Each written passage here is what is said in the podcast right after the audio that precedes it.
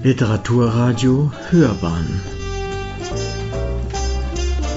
Abseits vom Mainstream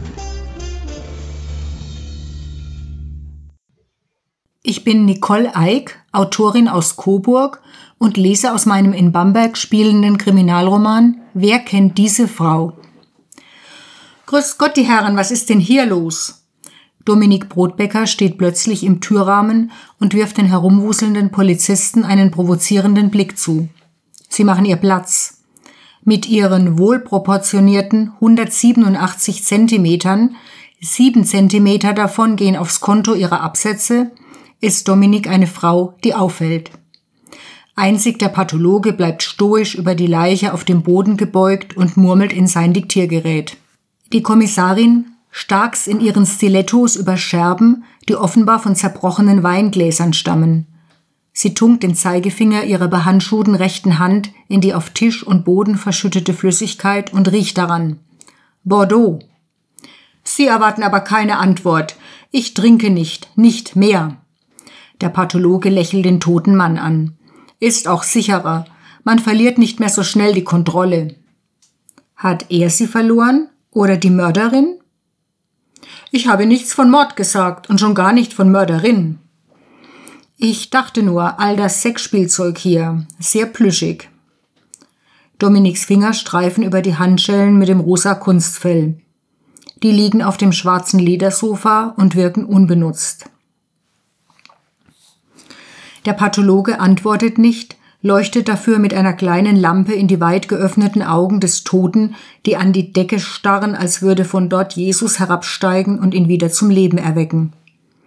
Sexspielzeug geht auch unter Männern, wirft einer der Polizeibeamten ein, der zur Spurensicherung gehört und Tatortfotos macht. Habe ich zumindest gehört, er grinst suffisant. Ja, der Tote im Apartment, das ist Mirko Wagner, ein Frauenarzt aus Bayreuth.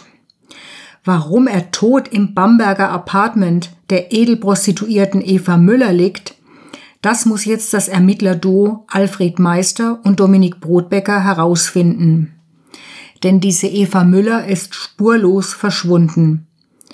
Im Apartment findet sich auch keinerlei DNA von ihr. Es findet sich gar keine weibliche DNA.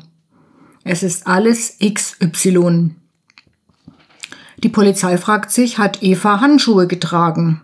Wundern wird's wohl da niemand bei dieser Art von Job. Jetzt trifft Alfred Meister am Tatort ein. Du heilige Scheiße! Alfred Meister greift nach dem Stofftaschentuch in der rechten Hosentasche und schneuzt sich kräftig. Beim Anblick solcher Leichen läuft ihm grundsätzlich die Nase. Wie alt mag der Kerl sein, der da wie hindrapiert in seiner eigenen Blutlache schwimmt? 40 oder 50? Schwer zu schätzen, obwohl er reichlich wenig anhat. Um es genau zu sagen, er ist splitterfasernackt. Peinlich ist auch der Anblick des schlaffen Wurms zwischen den Beinen des Mannes. Alfred vermutet, das Ding ist auch in strammem Zustand nicht viel größer. Chef, der Leichenwagen ist da. Der einzige noch anwesende Polizeibeamte steht abwartend neben ihm, die Finger in den Gürtel seiner Uniformhose eingehakt. Immer mit der Ruhe, einen Moment noch. Alfred Meister geht mit Mühe in die Knie, obwohl er nicht weit zum Boden hat. Mit seinen 165 Zentimetern Körperlänge und einem lästigen Gewicht von fast 90 Kilo bildet er den größtmöglichen Kontrast zur Kollegin Dominik Brotbecker. Position war anders, schauen Sie. Der Polizist zeigt Alfred die Aufnahmen der Tatortkamera. Etwas verdrehter, ein Bein angewinkelt, Blick nach oben. Jetzt liegt der Tote gerade da, bereit in die Metallbox zu wandern. Wer hat ihn gefunden?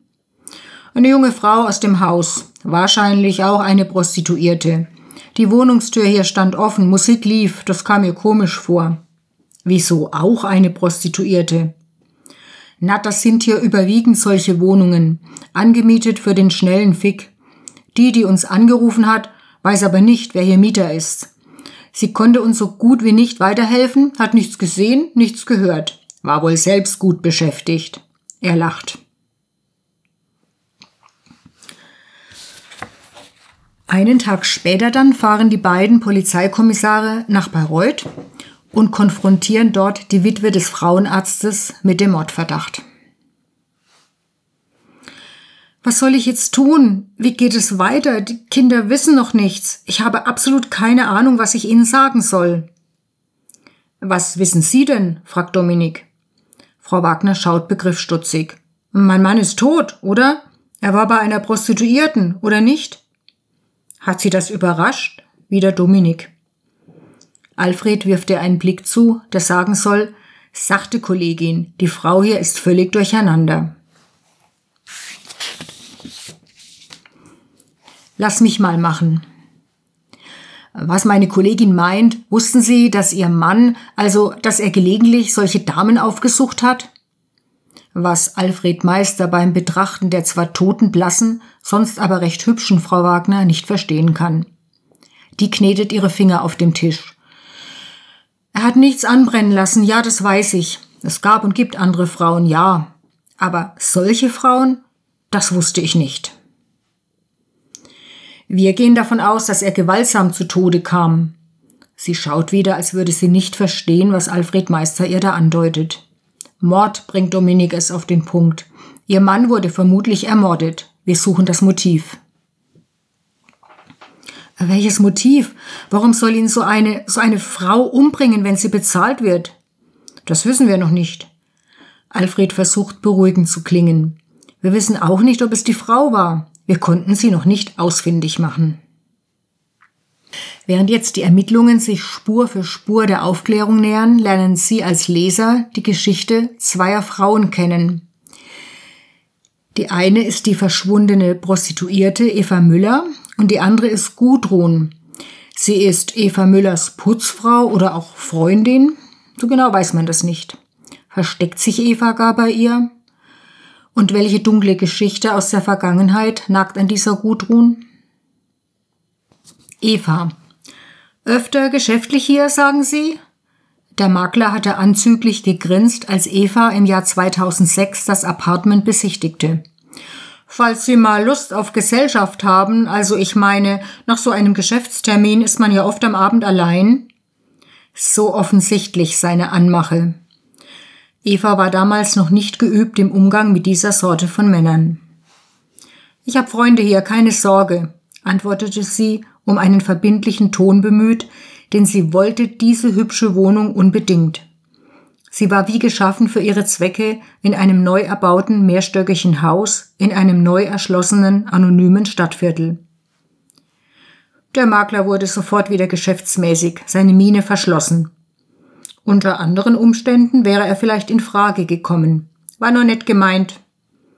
Sie hatte gnädig genickt, war noch einmal durch die Wohnung gegangen, hatte nach den anderen Mietern gefragt, auch Geschäftsleute wie Sie, einige Damen, ein schwules Paar, keine Familien, und dann die Konditionen für die Vermietung geklärt, den Preis, die Mietdauer, den Hausmeisterservice. 800 Euro kalt waren ein stolzer Preis. Eva rechnete immer noch um. 1600 D-Mark, unglaublich. Sie verdiente damals als Angestellte durchschnittlich 1100 Euro im Monat und musste sich also ranhalten, um das fehlende Geld hereinzubekommen. Aber nach den ersten positiven Erfahrungen in ihrem Nebenjob war sie äußerst zuversichtlich und sollte Recht behalten. Es war ein schöner Sommertag gewesen, dieser Tag, als sie den Mietvertrag abholte. Sie stand noch einen Moment im Flur des Maklerbüros vor dem Spiegel, um mit sorgfältig manikürten Fingern an ihrer Frisur zu zupfen. Gut sah sie aus. Ihre Augen wirkten durch dick aufgetragenen Lidstrich vergrößert, ihr feuerrotes Haar bildete einen interessanten Kontrast zu dem eng anliegenden lindgrünen Kostüm. Morgens hatte sie einen Moment überlegen müssen. War ihr Haar beim Besichtigungstermin auch rot gewesen doch ja, der Makler hatte sich wohlwollend dazu geäußert. Sie war eine gut aussehende und geschmackvoll gekleidete Geschäftsfrau. Der ein klein wenig zu kurze Rock, die ein bisschen zu hohen Schuhe, der minimal zu rot geschminkte Mund gaben eine Prise Erotik hinzu. Noch nicht so viel wie später, aber Eva war lernfähig. Das Apartment war ihres, es konnte losgehen.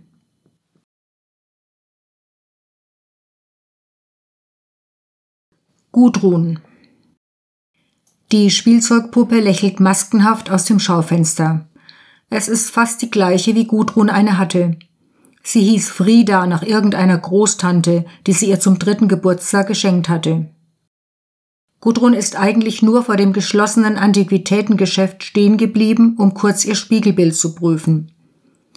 Sie sieht aus wie immer, mit ihrem praktischen Kurzhaarschnitt, der Allerweltswollmütze auf dem Kopf, den Reißverschluss des Anoraks wegen der ungemütlichen Witterung bis oben zugezogen. Eine Frau eben, die auf die 60 zugeht. Gudrun fühlt sich so farblos wie eine Kröte in einem Schlammloch. Immerhin die Puppe lächelt sie an. Hallo Frieda, sagt Gudrun, kennst du mich noch?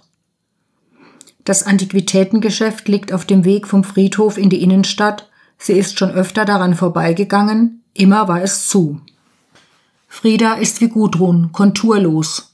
Sie gehört noch zu der Puppengeneration, der Haare aus Kunststoff modelliert wurden Gudrun fand das schon als kleines Kind ziemlich scheußlich. Obwohl sie Frieda nicht mochte, empfand sie sofort eine Art Solidarität zu diesem Wesen, weil sie sich so ähnlich waren.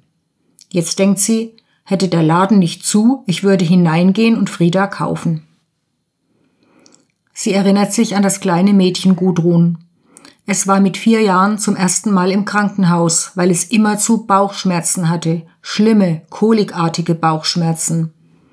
Es lag in einem Gitterbett in einem Saal mit fünf anderen Kindern, Jungen und Mädchen. Ein Holzbaustein flog gleich am ersten Tag in sein Bett und traf das Kind an der Stirn. Das Mädchen Gudrun hörte nicht mehr auf zu weinen, bis die Eltern kamen. Hier ist deine Frieda, sie tröstet dich, meinte die Mutter und legte ihm die steife Zelluloidpuppe in den Arm. Was das Mädchen eigentlich hatte, sagte ihm niemand. Alte und junge Ärzte, hübsche und weniger hübsche Krankenschwestern standen um sein Bett und legten die Stirnen in Sorgenfalten. Das Kind kniff fest die Augen zusammen, wenn es untersucht wurde. Am Bauch, im Bauch, zwischen den Beinen. Das fühlte sich kalt an und tat weh. Frieda saß daneben auf dem Kopfkissen und konnte keinen Trost spenden. Suchen Sie was Bestimmtes. Ich schließe auf, wenn Sie wollen. Der kleine Mann, der plötzlich neben Gudrun am Schaufenster steht, ist bestimmt Mitte 70. Ich will den Laden eigentlich auflösen, sind nur noch Restbestände da, fügt er als Erklärung für die dürftige Auslage an. Soll sie wirklich diese Version von Frieda hier kaufen, die es in Kindheitstagen versäumt hat, ihre Puppenmama zu beschützen und zu trösten? Die Puppe da, was möchten Sie dafür? Naja, sagen wir 20 Euro, wäre das in Ordnung? Gudrun nickt. Sie hat einen 20-Euro-Schein in dem hellbraunen Ledermäppchen gesehen. Das Ledermäppchen wird ihr nun diese Puppe spendieren. Puppe Friedas Kopf schaut aus Gudruns Rucksack, als sie langsam weitergeht Richtung Promenade. Sie muss ihr Auto holen. Sie hat es gestern bei Eva geparkt, nach der Übergabe von Perücke, Wäsche, Ledermäppchen. Inzwischen drehen sich die Ermittlungen der Kriminalpolizei im Kreis. Wir gehen zurück zur Lagebesprechung in der Polizeiinspektion. Ratloses Schweigen herrscht zu Beginn der Lagebesprechung, die Alfred Meister für 14 Uhr anberaumt hat. Wirklich nur männliche DNA? fragt er schließlich in die Runde der Kollegen. Einer der jungen Beamten geht mit der Kaffeekanne herum und schenkt die ungespülten, klebrigen Bürotassen voll. Nur Dominik schüttelt den Kopf. Sie hockt etwas abseits der Runde auf einem kleinen Aktenschrank und schraubt ihre eigene Thermosflasche auf. Lange Zeit sind die Kollegen überzeugt gewesen, dass die Flasche Kräutertee enthält. Wie in vielen anderen Dingen, die Dominik Brotbecker betreffen, täuschten sie sich. Sie liebt ihren eigenen Kaffee, schwarz und stark aus fairem Handel und hat keine Lust, am Mini-Waschbecken hinter der letzten Schranktür täglich ihre Tasse zu spülen. Alfred schielt sehnsüchtig auf die Thermotasse der Kollegin. Ihr Gebräu wäre ihm momentan sehr viel lieber als das Gesöff aus der Bürokaffeemaschine. Wie jedes Jahr ist die Abstimmung im Kollegenkreis über die Anschaffung eines Kaffeevollautomaten mal wieder an der Umweltschützerfraktion gescheitert. Alfred hat den Verdacht, dass die Vollautomatverweigerer lediglich das ständige Reinigen desselben scheuen. Der Anblick der versifften alten Kaffeemaschine stört sie dagegen nicht. Sei's drum, sie haben zu ermitteln. Da ist wohl einiges Perverse abgelaufen, feixt ein Kollege und die anderen lachen. Ein flotter Dreier vielleicht? Dr. Matt Wagner, der Frauenarzt, der Röcke und Hosen liebt, deklamiert der Erste. Wäre doch ein schöner Titel für eine neue Soap. Dr. Wagner stand nicht auf Männer, sagt Alfred. Davon ist zumindest seine Frau überzeugt. Nicht nur die, lässt sich Dominik vernehmen. Da kann Alfred nur zustimmen. Kollegin Brotbecker hat mit einer jungen Ärztin im Klinikum gesprochen. Sie bestätigt, dass Wagner hinter allem her war, was jung und gut gebaut war und lange Beine hatte. Wir sind in Bayreuth noch kurz in seiner Praxis gewesen. Auch die Arzthelferinnen dort können ein Lied von seinen Avancen singen, zumindest die hübschen. Ein ganz normaler Kerl also. Ja, zudem würde ich meine Frau nicht lassen. Die Kollegen tratschen durcheinander. Wir wissen jedenfalls bisher nicht, zu welchem Kunden die männliche DNA im Apartment gehört. Und Eva Müller hat offenbar mit Handschuhen gearbeitet, unterbricht Alfred Meister. War ja ein ganzer Stapel in ihrem Schrank. Und wundert's wen? Auch Männer, die gut bezahlen, können Ferkel sein. Männer? Ferkel? Die versammelte männliche Polizei kann's nicht glauben. Alfred klopft mit dem Stift auf den Tisch. XY gleich Mann gleich möglicher Täter männlichen Geschlechts. Sind wir uns soweit einig? Trotzdem, Eva Müller könnte uns entscheidend weiterhelfen. Kam vielleicht ihr Freund überraschend dazu oder ein anderer Kunde? All das hilft wenig, wenn die Dame verschwunden bleibt. Denn auch das Einwohnermeldeamt war eine Sackgasse. Keine Eva Müller ist dort registriert. Überhaupt gibt es nur dürftiges Datenmaterial. Im Apartmenthaus sind sehr viel weniger Personen gemeldet, als laut erster Ermittlungen dort wohnen. Andererseits, die meisten wohnen nicht dort, sondern arbeiten nur. Wenn man Sex gegen Bezahlung als Arbeit sehen will. Aber warum eigentlich nicht? Bei der dubiosen Firma in Berlin kommen sie ebenfalls nicht weiter. Eva Müller weist die Miete ihres Apartments seit Jahren per Post an. Eventuell aus dem Jahr 2006 stammende Daten scheinen verschollen zu sein. Zum Schluss der kleinen Lesung nochmal ein Schwenk zu Eva. Eva steht im Eingang des benachbarten Supermarktes und schaut zum Haus hinüber. Sie zieht die Unterlippe zwischen die Zähne und kaut darauf herum. Um nicht erkannt zu werden, trägt sie weder Schminke noch High Heels. Ihre Kapuze ist tief in die Stirn gezogen. Eva schiebt die Hände in die Jackentaschen, ist unschlüssig. Sie kann auf keinen Fall zum Haus gehen. Sie kann ihre Wohnung nicht betreten.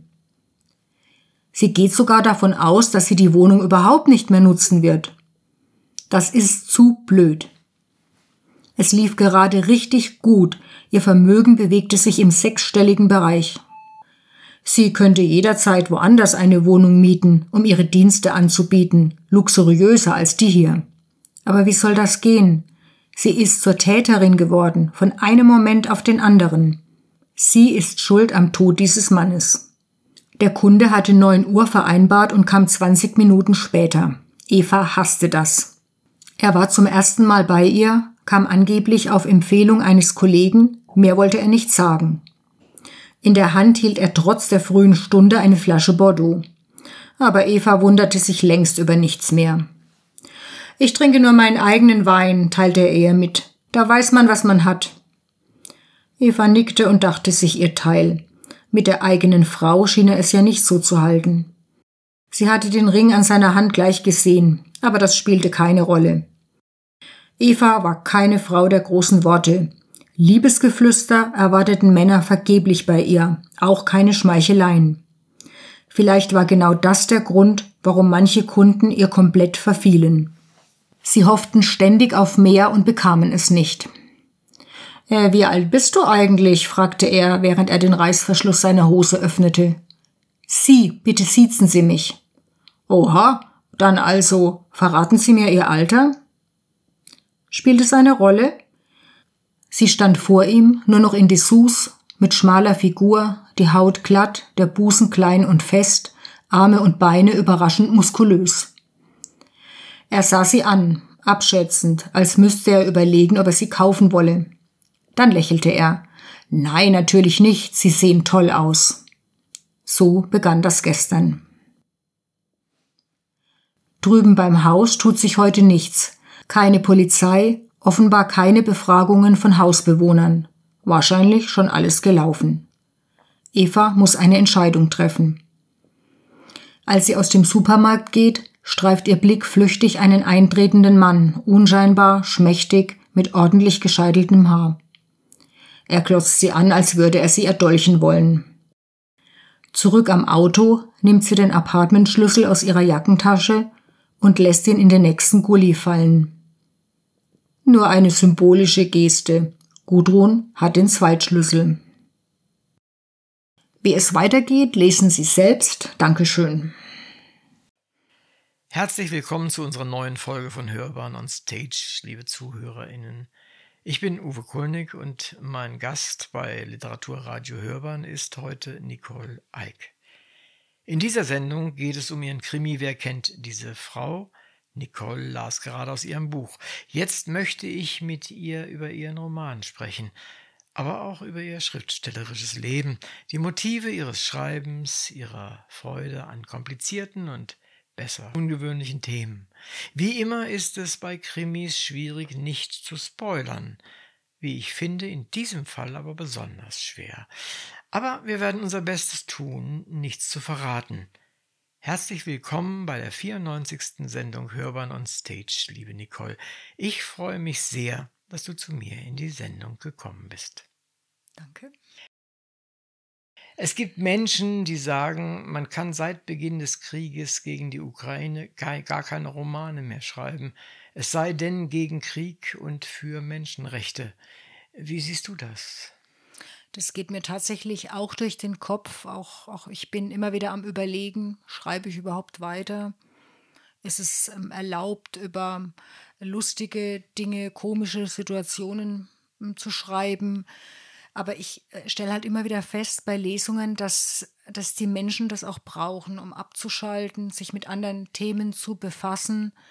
Das ist einfach wichtig. Und ich versuche ja auch in meinen Büchern immer auch eine, ja, eine Fragestellung mit reinzubringen, die was mit der Gesellschaft zu tun hat. Von daher ist es nicht ganz so oberflächlich, hoffe ich. Nein, das ist es sicherlich nicht. Ja. Jetzt will wir direkt zu deinem Buch gehen und äh, mit dem Titel Wer kennt diese Frau? Es ist ein Kriminalroman vielleicht ist es ganz gut, wenn du den Zuhörern nochmal, das hast du ja ein bisschen schon gemacht in der Lesung vorher, nochmal erzählst, um was es geht und vor allen Dingen, was auf sie zukommt.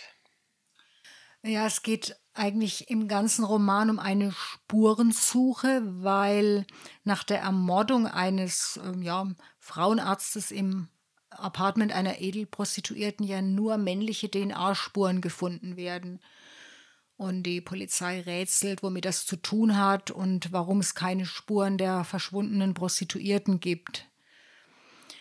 Ähm, die, genau diese Spurensuche hat natürlich mit dem Thema des Buches auch zu tun oder mit dem Problem, das dahinter steckt. Das kann ich jetzt natürlich nicht verraten, mhm, ohne weiß, die, ja. die, Auflösung zu verraten. Ähm, Leser sollen bis zum Schluss eigentlich im Unklaren bleiben wo ist die Eva, beziehungsweise wer hat diesen Arzt ermordet. Da gibt's, äh, lege ich mehrere Spuren, die hoffentlich verwirrend sind. Ja, also es geht während der ganzen Geschichte, äh, die innerhalb einer Woche spielt, um die Suche nach dem Täter und aber auch nach dieser verschwundenen Eva Müller. Und die Leser erfahren aber gleichzeitig etwas über Eva und auch ihre Freundin Gudrun, ohne dass das jetzt direkt etwas mit der Tat zu tun hat. Also der Leser kann selber dann ja, rätseln, wie steht es im Zusammenhang mit diesem Mordfall. Mhm. Es spielt ja auch an einem bestimmten Ort, es ist nicht irgendwo nur, nur in Hamburg oder nur in München oder sonst irgendwas. Ähm, würdest du es mit zu den Lokalkrimis äh, zählen? Unter Vorbehalt. Ich lese schon auch gern mal Regionalkrimis, aber wenn das sehr übertrieben ist, also diese, ich sage immer Regionaltümelei, die mag ich gar nicht. Also wenn so alles an regionalen Besonderheiten reingepackt wird in ein Buch, das ist mir selber einfach zu viel. Mhm. Von daher spielt es in Bamberg und es kommen sicher auch ein paar Besonderheiten vor der Stadt, aber ich möchte trotzdem halt eine ernsthafte Handlung beschreiben und nicht so viel Klamauk reinbringen, sagen wir mal so. Mhm. Du bist Sozialpädagogin äh, und hast in ja nicht so ganz einfachen Locations gearbeitet. Äh, ich denke mir, Frauenhaus ist nicht ohne, äh, Schwangerenberatung wahrscheinlich auch nicht und Psycho, äh, sozialpsychiatrischer Dienst schon gar nicht.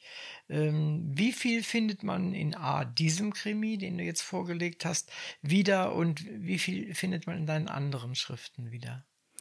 Ich glaube, dass man das sehr viel findet, weil ähm, Problemstellungen oder auch Begegnungen mit Menschen, die ich während meiner Arbeitstätigkeit hatte, mich auch inspiriert haben, Bücher zu schreiben.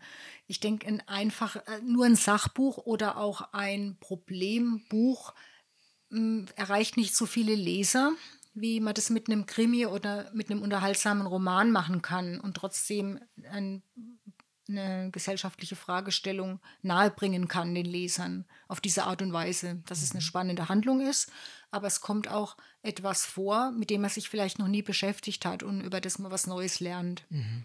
Also praktisch wie so eine Art, äh, wie das Konzept, das man beim Tatort ja findet, ja. dass immer aktuelle oder sehr häufig sehr aktuelle Beispiel, ja. Themen aufgegriffen mhm. werden ja. und ein Krimi dann da rein verpackt wird, unter anderem auch um dieses Thema mal nach vorne zu bringen und äh, bekannt zu machen. Und der aktuelle Krimi ist vielleicht am ehesten entstanden durch ähm, Begegnungen oder auch Umstände, die ich während meiner Arbeit in der Schwangerenberatung, Schwangerenkonfliktberatung kennengelernt habe, weil es geht ja da auch um äh, Sexualität, um Prostitution, um menschliche Beziehungen, Frauen, Männer. Und da ähm, habe ich ja meine Anregungen herbekommen. Mhm. Also es ist äh, für uns beide jetzt nicht ganz einfach. Wir eiern ein bisschen rumrum um, um ums das Thema, ja. ums Thema, um ja. das Motiv, aber das macht keinen Sinn, das zu verraten, ja. äh, weil es ist zwar auf der einen Seite ein klassischer Who Done It Krimi, also wer hat es tatsächlich gemacht, aber eben doch nicht. Ja, also insofern ist das äh, schon was ganz Besonderes und wir werden hier an der und der Stelle dann doch mal überlegen müssen, was kann man jetzt noch sagen und ja. was nicht. Aber ich hoffe, unsere Zuhörer können uns das verzeihen. Vielleicht erhöht es ja auch die Neugierde auf das Buch ein bisschen. Das hoffe ich. Das wäre ja ganz schön. Ja. Wie real sind denn die Rahmenbedingungen des Buches? Also das, das Problem hast du ja vor Augen und äh, hast es dann in eine Umgebung gestellt. Ja. Äh, das musste ja nicht unbedingt eine Prostitutionssituation sein, es konnte ja auch alles andere sein, aber du hast es in diese Umgebung gestellt. Hattest du vorher einen anderen Entwurf oder hast du gleich gedacht, nee, das muss so laufen? Also mein erster Entwurf war eigentlich der, dass ich von Anfang an die Umstände der Frauen der Polizei verraten hatte. Und das hat Verlagen nicht gefallen, dass der Leser gleich am Anfang weiß, was es damit auf sich hat weil für mich hat es eigentlich gar keine Rolle gespielt. Ich wollte ja äh, auf, auf diese Fragestellung ja, eben ja. aufmerksam machen und dass sie jetzt verborgen bleibt, das war gar nicht so wichtig für mich. Ich habe das dann nochmal komplett überarbeitet und festgestellt, dass es besser wurde dadurch. Und die Umgebung jetzt mit, ähm, ja, wie sind, was in Bamberg da so vor sich geht und die, dieses Luxus-Apartment, das hatte ich von Anfang an so geplant. Ich habe aber ähm, einen guten Kontakt zur Bamberger Polizei, mhm. ein sehr netter Oberkommissar, und der hat mir auch geholfen. Also ich konnte ihm alle Fragen stellen, ob das realistisch ist, was ich da schreibe, und er hat mir im Rahmen ähm, der Auskunftsmöglichkeit auch da Infos gegeben. Wunderbar. Ganz konkret gesehen, wie bist du auf die Geschichte gekommen? Kennst du Personen, auf die das so zutraf? Oder ist das ein reines äh, ja, Geistprojekt? Nicht persönlich. Ich bin, ich, ich kann dir gar nicht mal sagen, wie ich in Berührung gekommen bin mit dem Thema, aber ich habe dann zu einer Selbsthilfegruppe Kontakt aufgenommen. Ich kann jetzt leider nicht verraten, welcher Art. Und ähm, habe mir auch äh, Literatur, die wenige, die es dazu gibt, beschafft und gelesen. Habe versucht, so viel wie möglich mich ins Thema einzulesen und es hätte das auch gerne mit Betroffenen nochmal ähm, ja, korrigiert gemeinsam. Aber da hat sich niemand gefunden, der das wollte. Ah, okay. Ja. das Ermittlerduo. Alfred Meister und Dominique Brotbecker. Allein der Name Brotbecker ist ja mm, schon mal besonders. Was sind das für Leute?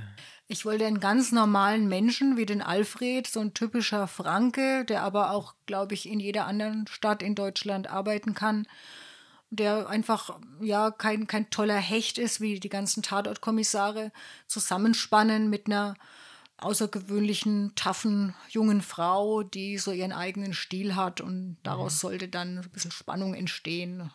Aber mhm. die beiden raufen sich ja dann ganz gut zusammen. Ja, aber es ist nicht gleich äh, dazu gekommen, so nach der Devise, dass er ihr verfällt oder sowas in der Art. Das hätte man ja auch machen können.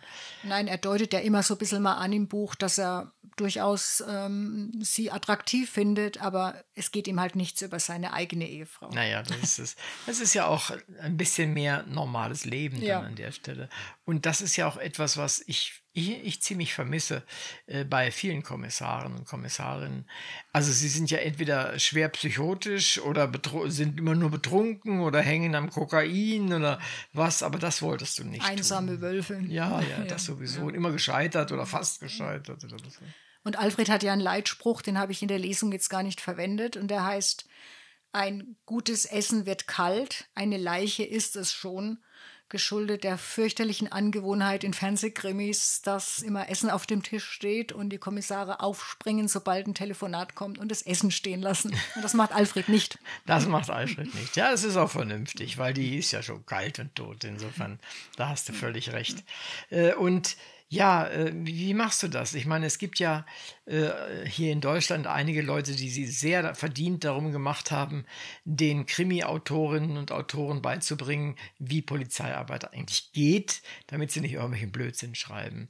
Hast du da in der Richtung nur den, den du äh, schon kurz angesprochen hast, aus, aus deiner Heimatstadt oder hast du auch zusätzlich äh, da Input bekommen?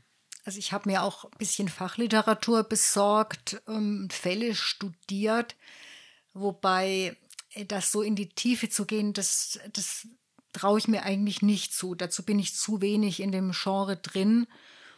Ähm, ich verlasse mich da schon drauf, dass ich, wenn ich jetzt wirklich tiefergehende Fragen habe, dass mir dann der Kontakt bei der Polizei das richtig sagt und es korrigiert und möchte halt um Nachsicht bitten, wenn da Fehler drin sind. Es ist trotzdem ein Roman und kein Tatsachenbericht.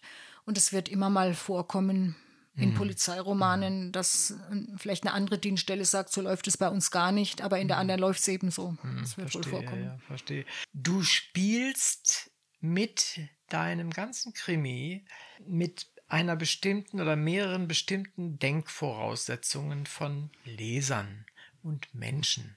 Wie hast du das gemacht? Ist dir das zugefallen oder wusstest du genau, dass wenn du diese Spur so legst, äh, dass die dann nicht wissen, worum es geht? Ich glaube, das liegt schon daran, dass ich in meinem Beruf sehr, sehr viel mit Menschen reden musste und auch wollte. Es hat mir ja Spaß gemacht.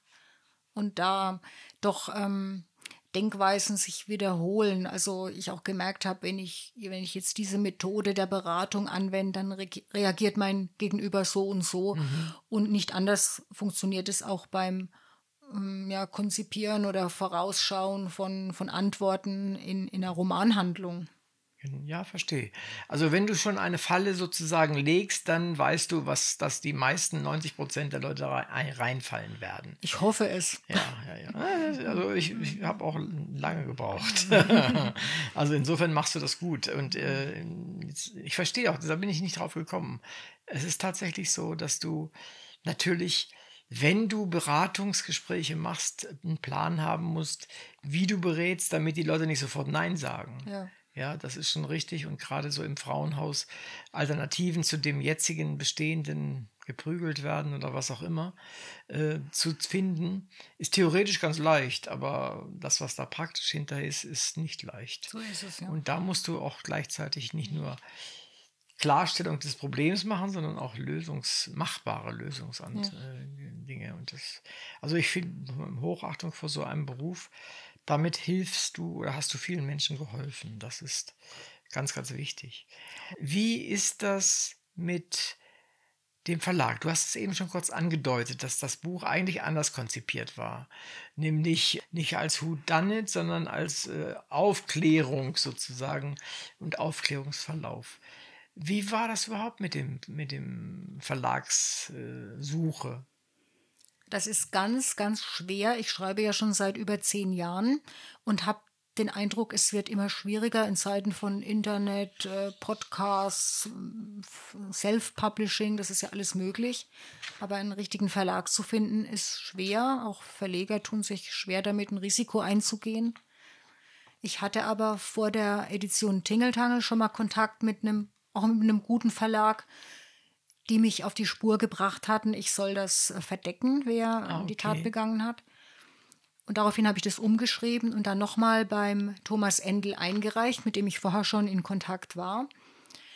Und so sind wir letztendlich zusammengekommen. Darüber bin ich sehr froh. Mhm, mhm. Also äh, die Geschichte höre ich natürlich auch sehr häufig, dass es schwierig ist. Und was ich mittlerweile auch hm, relativ neu mitgehört habe, ist, es läuft fast mittlerweile alles über Agenten.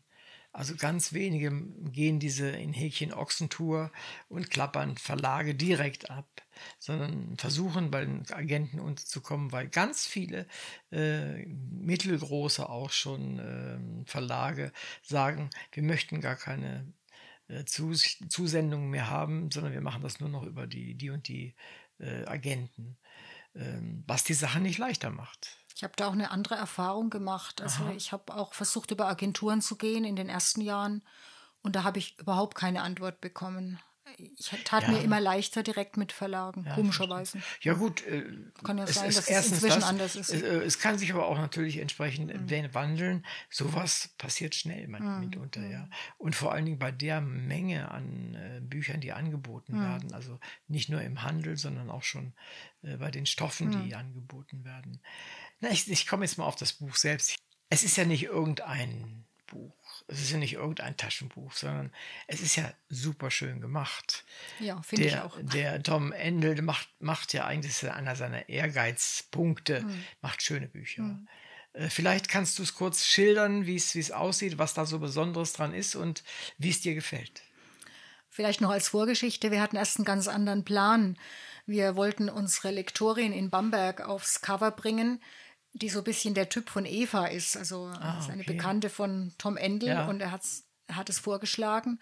Und ich, ich fand sie auch sehr passend. Aber wir sind uns dann einig geworden, dass ein Foto auf dem Cover Leser abschreckt. Mir geht es auch so. Also wenn ein, ein, echter Mensch auf dem Foto ist, da greife ich nicht gern zu. Verstehe. Ja. Und dann hatten wir eben besprochen, sowas in Richtung ähm, einer nur ein Gesicht, das halb verdeckt ist oder wo nur die Hälfte zu sehen ist und auch kein, eher eine Zeichnung, kann man sagen, in Blautönen.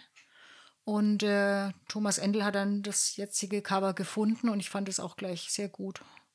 Und es bestätigen mir auch Leser genau. immer wieder. Und vor allen Dingen, wenn man es aufklappt, das hätte einen, ja, einen Innenumschlag genau. sozusagen. Den sehe ich so selten, deshalb habe ich den jetzt vergessen. Ja, ja. ja.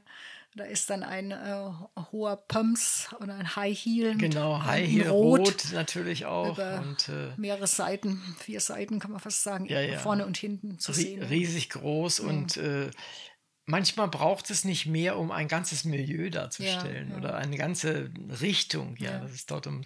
um Sex geht. Äh, mhm. diese, diese Art ist doch seltsam, ne? Diese Art von, von Schuhen so dargeboten, wie sie hier sind, mhm. so halb von hinten, mhm. äh, dass das alles bei uns eine Maschine in Gang setzt, bei uns Menschen, die das, sich damit auseinandersetzen. Das ist schon erstaunlich, weil wir teilweise mit kleinen Symbolen, das ist ja symbolhaft äh, gemacht, äh, was es doch auslöst. Ja. Und dazu kommt ja, auch das macht der Tom ja öfter, nämlich in die Bücher hinein bringt er ja auch noch mal kleine Abbildungen. In deinem Fall ist es einmal eine, eine auf dem Bauch liegende, mehr oder weniger nackte äh, Frau, nur in schwarzem, äh, schwarz-weiß, also Scherenschnitt nennt, nennt man das, glaube ich die Eva zugeordnet ist, ne? Die genau. Eva-Kapiteln, ja. Ganz, ja, ganz genau, ja, ganz ja, genau, die Eva zugeordnet ist. Und die vorne ist abgeschnitten, also man sieht nur von, von, von, den Schulterblättern Absatz so ungefähr. Und natürlich diesen High Heel, äh, High Heels dabei. Und das bedeutet natürlich sofort immer irgendetwas an der Stelle. Und auf der anderen Seite ist noch die andere Das ist ein Frosch. Äh, eine Kröte bei Kröte Gudrun, weil sie ist ja Krötenretterin im, im Ehrenamt. Genau, und da ist ein Kröte drin. Und ich finde, das belebt so ein Buch auch immer, Ja. solche Sachen. Das macht er gerne und äh, das finde ich also sehr, sehr, sehr ansprechend. Mhm. Aber da gibt es auch noch einen Punkt, der, der ganz besonders mir aufgefallen ist. Und mich freut nämlich an diesem Buch besonders. Du bist an einer Stelle so wunderbar altmodisch in der Textgestaltung. So, wo denn? Du hast sehr viele Zwischenüberschriften. Das hat man ja früher viel gemacht. Sehr viel gemacht. Deswegen altmodisch im positiven Sinn. Ich mag das sehr gern. Und du gliederst zum Beispiel in solche Dinge wie Gudrun und Ermittlungen Ja. oder Eva und Ermittlungen. Das ist auf der einen Seite altmodisch, auf der anderen Seite bietet das immer auch so eine Orientierung, wie ich finde.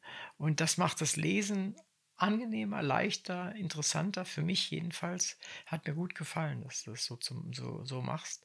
Und bist du auf die Idee gekommen oder ist das auch was vom Nee, gegliedert war das schon, ähm, weil ich selber nichts mehr hasse, als wenn ich in einem Buch nicht weiß, wo ich gerade bin. Also wer spricht, um wen geht's gerade, in welcher Zeit bin ich.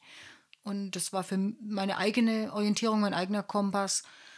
Und ich versuche so kleine Kapitel immer wie abgeschlossene Kurzgeschichten zu schreiben, dass sie in sich einen Sinn machen. Vielleicht noch einen kleinen Cliffhanger am Schluss. Nicht immer, aber dass es halt auch Lust macht, weiterzulesen.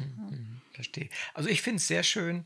Es lockert auf immer und äh, es bietet auch Orientierung tatsächlich. Also mir gefällt das gut. Es ist ja besonders schwierig, haben wir ja schon mehrfach gesagt, äh, über wer kennt diese Frau zu sprechen, ohne zu, ohne zu spoilern. Dann trotzdem frage ich dich, warum soll man das Buch lesen, aus deiner Sicht, und wer soll es lesen? Vielleicht zur letzten Frage. Lesen sollen es möglichst alle, auch Männer, weil es spannend ist, weil man vielleicht was über ein Thema erfährt, mit dem man sich noch nicht beschäftigt hat, mit über eine Bevölkerungsgruppe, die noch sehr im Verborgenen ist und auch Hemmungen hat, nach außen zu treten. Ja, und weil es einfach Spaß macht. Also viele haben mir gesagt, sie haben es in einem durchgelesen, was ich selber nicht kann. Ich äh, hebe mir gute Bücher immer so lange wie möglich auf Ah, okay. und lese so lange wie möglich dran. Okay, dann musst du an deinem ja sehr lange lesen. Was ich immer recht spannend finde, ist, wenn ich die AutorInnen frage, welches ist dir die liebste Nebenrolle im Buch? Was, was hat dir besonders Spaß gemacht zu schreiben? Wer ist am skurrilsten? Was gibt's da einen Liebling? Ja, wenn man jetzt äh, das Ermittlerduo und die zwei Frauengestalten als Hauptpersonen nimmt, dann müsste ich mir jemand anderes überlegen. Vielleicht Ja. der Dr. Tod Ja, vom Pathologischen schon fast Institut. gedacht. Ja, Der Name allein ist schon toll. Ja, ja. Ja. Vielleicht auch ähm, die Frau des Kommissars Grete und die, die bisschen aufmüpfige, frühreife Tochter Mia. Mir, mir geht das als, als Schriftsteller auch teilweise so, dann entwerfe ich irgendjemanden und da wird er immer witziger, immer amüsanter, immer irgendwie skurriler oder was auch immer. Und so ist das bei dir dann auch, ja? Das sind Selbstläufer. Ich plane gar nichts. Ich Ah. bin da ganz schludriger ähm, Schriftsteller. Also ich, ich habe da keinen äh, Plot vorher, Mhm. nur ganz grob, weil sonst wird mir das Schreiben keinen Spaß machen. Ich lasse mich immer dahin führen, wo es halt gerade hingeht. Ja, ich meine, es spricht ja nichts dagegen. Wenn Ja. das funktioniert, ist das ja, man muss ja nicht. Gott sei Dank äh, fragen einen ja die Verlage nicht wirklich, Wie es dazu kam. Wie es dazu kam. Also das wäre, das würde ja noch fehlen, ja. Also insofern denke ich mal, ist das völlig in Ordnung.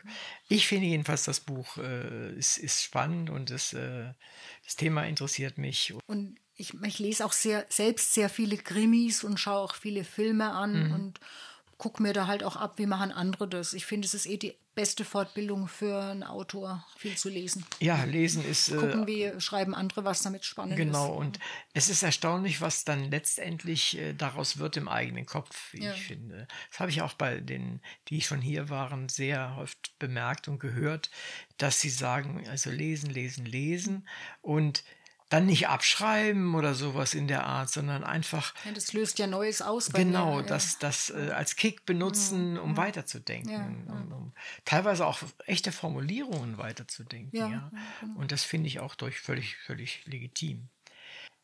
Aus heutiger Sicht, wie sieht's aus? Hast du mit diesem Buch das erreicht, was du dir dafür vorgenommen hast? Ja und nein. Also ich bin froh, dass es überhaupt die Aufmerksamkeit gefunden hat, die ich jetzt erhalten habe. Auch ähm, Bayern 1 hat ja berichtet, die Ulla Müller.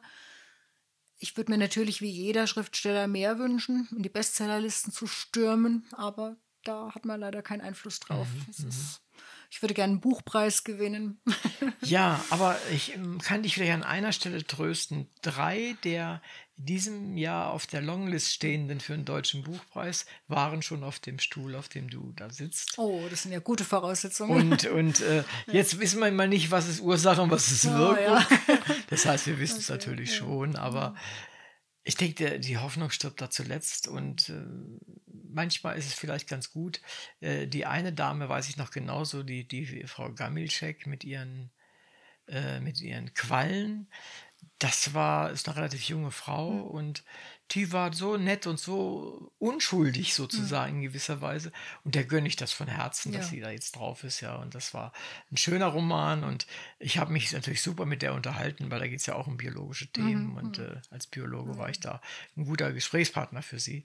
Und da habe ich mich, als ich das gelesen habe, ich mich sehr gefreut. Und vielleicht, man weiß es nicht, ja, beim nächsten Buchpreis, ähm, ich würde es dir jedenfalls mhm. gönnen. Schon allein auch, das nicht nur alleine, aber schon wegen des Themas, das du dort mhm. behandelst und dass das wichtig ist, wie mhm. ich finde. Ja, was hast du denn gerade in der Pipeline? Was schreibst du gerade? Also ich schreibe an einem Nachfolgekrimi, auch mit den beiden Ermittlern. Es war bisher nicht so mein, so Fortsetzungsgeschichten mhm. zu schreiben. Aber ähm, ich würde es jetzt zumindest mal probieren.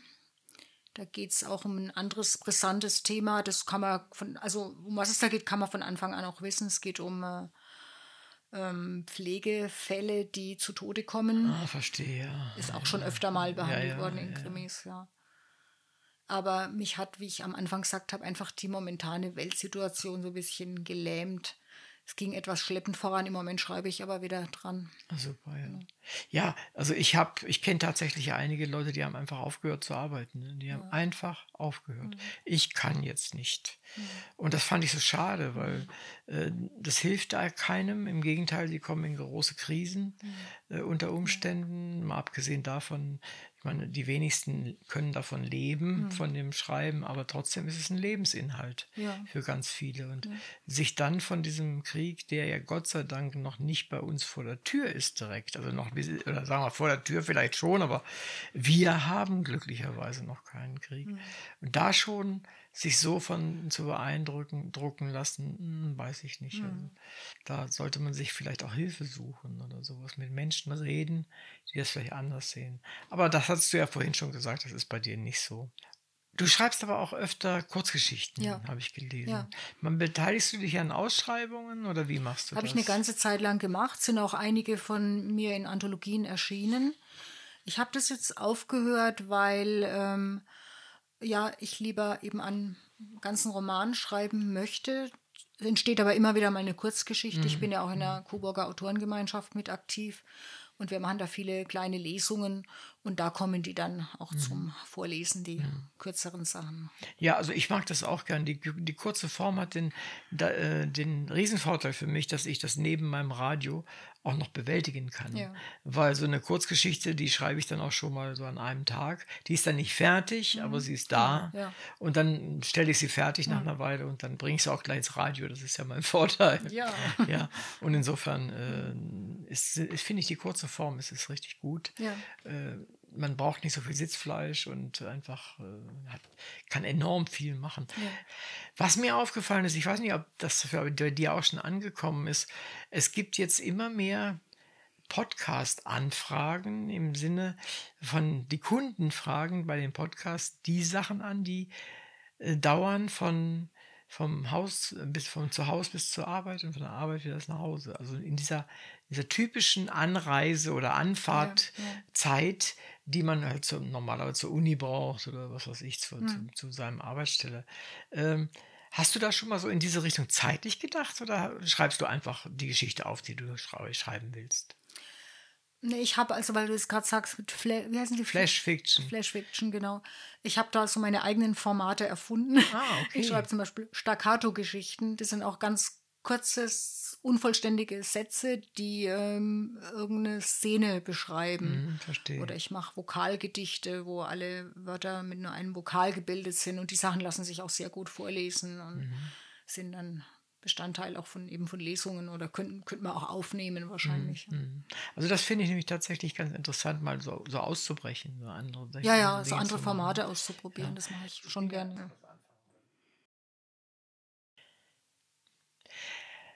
Wenn du dir etwas wünschen könntest, was auf jeden Fall in Erfüllung geht, ich könnte das jetzt zum Beispiel machen, dass es in Erfüllung geht. Egal was, was würdest du dir wünschen? Was erste, was mir jetzt spontan in den Sinn kommt, ist friedlich zu sterben. Das ist interessant. Äh, Ich kenne diesen Wunsch. Den haben viele Menschen natürlich auch. Und es ist auch in dieser Sendung noch nicht gesagt worden. Liebe Hörerinnen und Hörer, danke, dass Sie wieder dabei waren. In der heutigen Sendung war Nicole Eick mein Gast. Es ging um den Kriminalroman Wer kennt diese Frau? Es ist ein spannender und intelligenter Krimi. Er rührt an ein Tabu und lässt aufhorchen. Die Protagonisten und auch die auftretenden Randfiguren, ebenso die Ermittler, sind liebevoll und genau gezeichnet. Man meint, sie im Lauf der Handlung immer besser kennenzulernen und ihr Handeln zu verstehen. Das Buch erzählt flüssig und so, dass einen der Text und das, was geschieht, nicht gleichgültig lässt. Der Roman ist sehr lesenswert und im fast klassischen Sinn ein Whodunit. Nehmen Sie das Buch in die Hand. Lesen Sie hinein. Lesen Sie es selbst oder verschenken Sie es. Alles ist gut, außer es zu ignorieren. Wer kennt diese Frau ist ein empfehlenswerter Krimi von einer empfehlenswerten Autorin. Ich bin Uwe Kulnig vom Literaturradio Hörbahn und sage vielen Dank, Nicole, dass du für unsere Sendung aus Coburg extra, extra zu uns gekommen bist und dadurch haben wir so viel über dein neues Buch erfahren können. Ich sage auch im Namen unserer ZuhörerInnen vielen Dank für deine Mitwirkung bei dieser Sendung und komm gut nach Hause. Vielen Dank, Uwe, auch für die wohlfeile Kritik.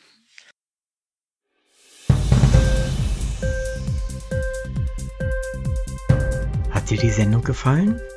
Literatur pur, ja, das sind wir. Natürlich auch als Podcast. Hier kannst du unsere Podcasts hören.